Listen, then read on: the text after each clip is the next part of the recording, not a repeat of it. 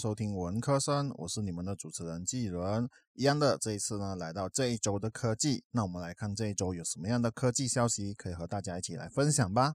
第一个呢，我们就来看到索尼和 Discord 他们就要合作了。上两个星期，Discord 呢，他就拒绝微软的收购，可是这个星期呢，他就宣布和索尼合作了。其实这个感觉就是有一点像是暗示那个微软哦，那个索尼就有点暗示微软，就说：“哎，你收购不到，我却可以和 Discord 合作。”相信大家对于索尼所推出的 PlayStation 呢，其实应该都不陌生。而索尼 PlayStation 呢，它就将会与 Discord 合作。他们正式开始之后呢，玩家在使用 PS5，就是或者是索尼游戏主机游玩游戏的时候呢，可以通过主机内的 Discord 相关服务内容进行语音和文字的聊天。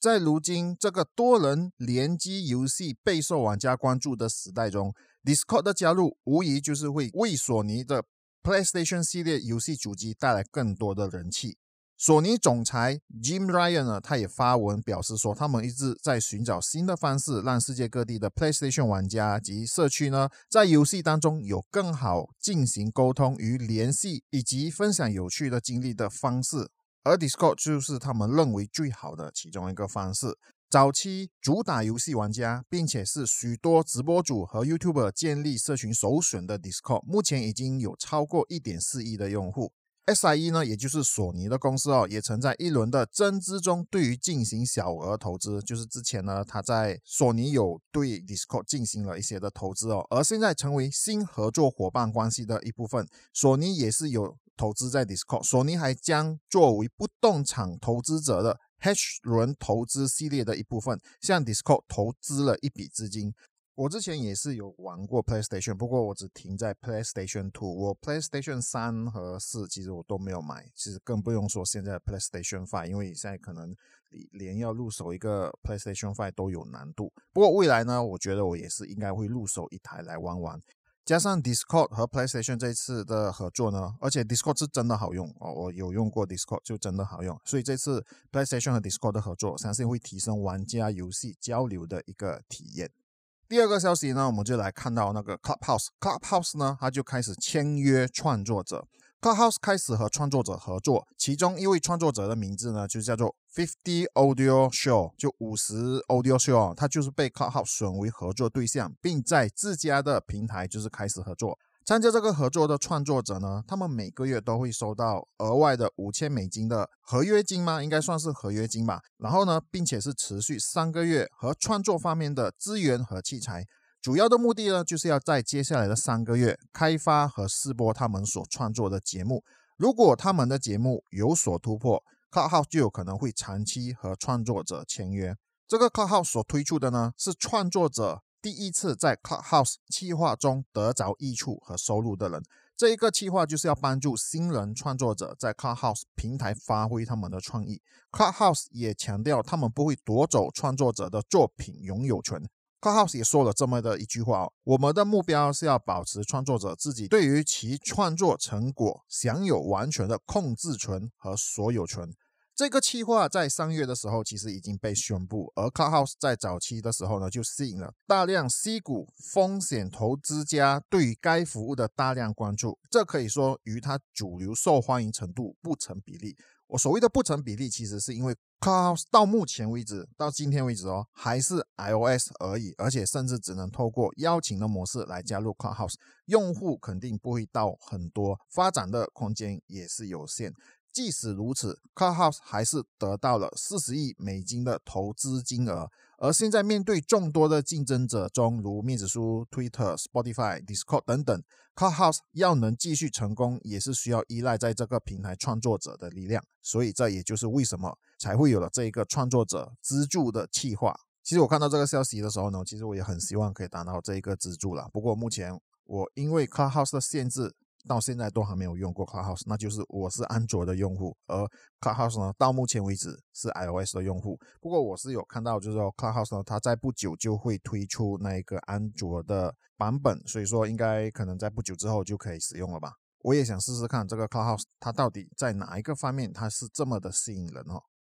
第三个呢，我们就来看到 Google 呢，它将会有混合式上班的地点和时段。这个星期，Google 的 CEO Sundar Pichai 萨达尔皮柴哦，不好不好意思哦，如果我把名字念错，因为对于名字的念法，可能我会觉得可能会比较不准一点。好，Google 的 CEO 呢，他就给员工发了一封公开信，主要的内容呢，就是谈到员工在疫情期间呢，他们工作的地点，除了一些严重的国家，就是疫情还比较严重的国家，就比方说印度和巴西。员工还不能到公司上班之外，其他的国家呢，他们就有开放办公室，让员工自愿性的上班。也就是说，员工可以选择是否到办公室上班。开放之后呢，有六十八千的 Google 员工呢，他们就回到了办公室来上班。当然，来的员工都要遵守规则，如戴口罩和保持社交距离。除此之外，Google 也是有启用和测试多功能的办公室和私人工作区。并与团队合作开发先进的视频技术，让办公室的员工和线上员工之间建立更大的平等对待。Google 也启用弹性混合式工作时段，多数员工会选择就是三天在办公室，而其余的两天呢，员工就可以选择他们认为适合的地点来工作。在办公室的时间主要就是和其他的员工互动，所以各个主管呢，他们也会安排他们的员工就是一起来办公室的时间。加上 Google 在全球都有办公室，所以员工也有可能会根据自己的需要或者工作内容，就会申请去别的区域工作。就比方说，Google 的员工啊，他是马来西亚人，他目前可能就是在美国工作，不过因为疫情的关系呢，他就计划回到家人的身边。Google 的员工就可以在不用辞职的情况之下呢，申请回来马来西亚工作，而进行呢就是远程的工作。这样，即使远离了自身的核心团队，但还是可以透过科技和核心团队一起工作，也是一样可以达到团队的目标。Google 的 CEO 呢，他就在备忘录里面，他也是有简要提起了该公司对于未来混合工作场所的实验。纽约时报呢，最近在一份报告也是有讲到，就是说他们正在探索一些设计的元素，就比方说那种可充气的机械墙壁，主要是用于在开放办公室中可以做出那个分隔线。对于大公司可以进行如此大型的弹性工作时间和地点，我也是觉得是佩服的啦。也显示 Google 在处理员工的福利上也是有注重。当然，我不否认说像 Google 这样的大公司还是有人事上处理的问题。不过在防疫方面呢，他们应该还算是有处理到位的。第四个呢，我们也是会谈到 Google。Google 呢，它将会默认双重账号的认证。为了确保账号的安全，Google 就发文告说，如果用户的账号配置正确，其实他讲到的这边是讲到它的配置啊，所以它的那个 setting 如果是正确的话呢，很快 Google 就会开始自动注册双重认证用户。Google 账号的双重认证，在我的认知下是密码登录之后呢，手机就会收到通知，以确认登录是不是真的是本人。这样的方式虽然说对用户要进行多一步的认证，用户可能会觉得说比较麻烦。不过这样的方式是比较能够确保安全登录，和单独只是密码来比较，多一步的认证应该也来的安全的多。Google 会这么做的原因其实很明显，就是最近就是真的有越来越多人的账号被盗取，而 Google 也是有说，六十六八千的美国人在不同平台呢，他们都是使用同样的密码。如果双重认证是在比较早期推出的话呢，我们可能都不会特别需要这种方式，就是这个双重认证。就以我为例，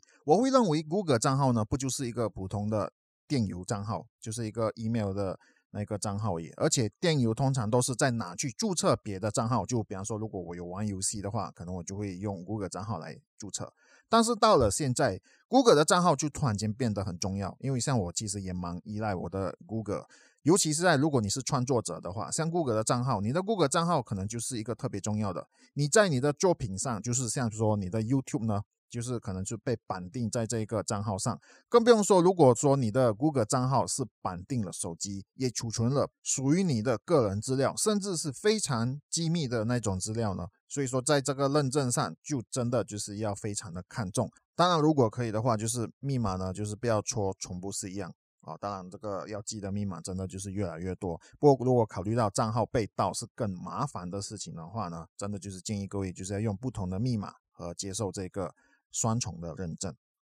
以上呢，就是在这个星期为大家所带来的关于科技的新闻啊。其实还有别的啦，不过因为就蛮小也蛮多的，所以说我就没有一一的分享出来。所以说，如果你喜欢的话呢，就考虑订阅我的频道，和分享我的频道啦。各位也是可以在面子书。Twitter 和 Instagram 呢，打 k 论伦家就可以找到我啦。我在 Medium 那边呢，也是一样有发我的那个文章，就是我的文章呢，其实都是多数在播客上面有所讲过的，我就变成了文字。如果各位是喜欢阅读的话呢，也是可以考虑订阅我的 Medium 啦。你现在收听的是文科生，我们下一集再见。